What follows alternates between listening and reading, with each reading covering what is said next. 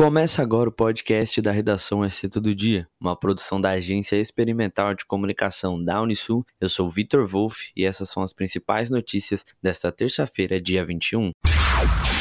Com o objetivo de reprimir o crime organizado e o tráfico de drogas no município de Canoinhas e região, a Polícia Civil deflagrou a Operação Hidra na manhã desta terça-feira, dia 21. A ação conta com a participação de mais de 100 policiais civis e militares, que neste momento estão cumprindo 56 mandatos judiciais, sendo 34 de prisão e 22 de busca e apreensão.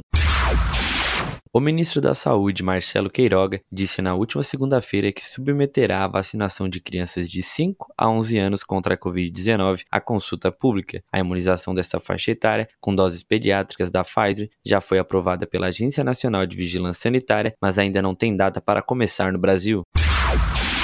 No próximo ano letivo, a Rede Municipal de Ensino de Imbituba irá iniciar o projeto de ensino integral, o qual os alunos terão a possibilidade de fazer no contraturno oficinas e cursos. Por ser um projeto piloto, ainda em fase de experimentação, a Escola de Ensino Municipal José Vanderlei Maier, do bairro Vila Nova Alvorada, será a primeira a receber a novidade. O Brasil é o quinto maior gerador de lixo eletrônico no mundo. Mesmo assim, muita gente ainda não sabe o que é esse tipo de resíduo e como ele deve ser descartado para evitar danos ao meio ambiente e à saúde humana. O descarte pode ser feito na Fundação do Meio Ambiente, a FUNAT. O secretário da pasta, Júlio Curisquinho, destaca que a parceria não gera custos ao município. A Prefeitura de Tubarão passará a disponibilizar uma ferramenta para declarar ocorrências de trânsito sem vítimas nas rodovias de responsabilidade do município. O sistema de declaração de acidente de trânsito, desenvolvido em parceria com a Polícia Rodoviária Federal, entrará no ar na próxima quarta-feira, dia 22.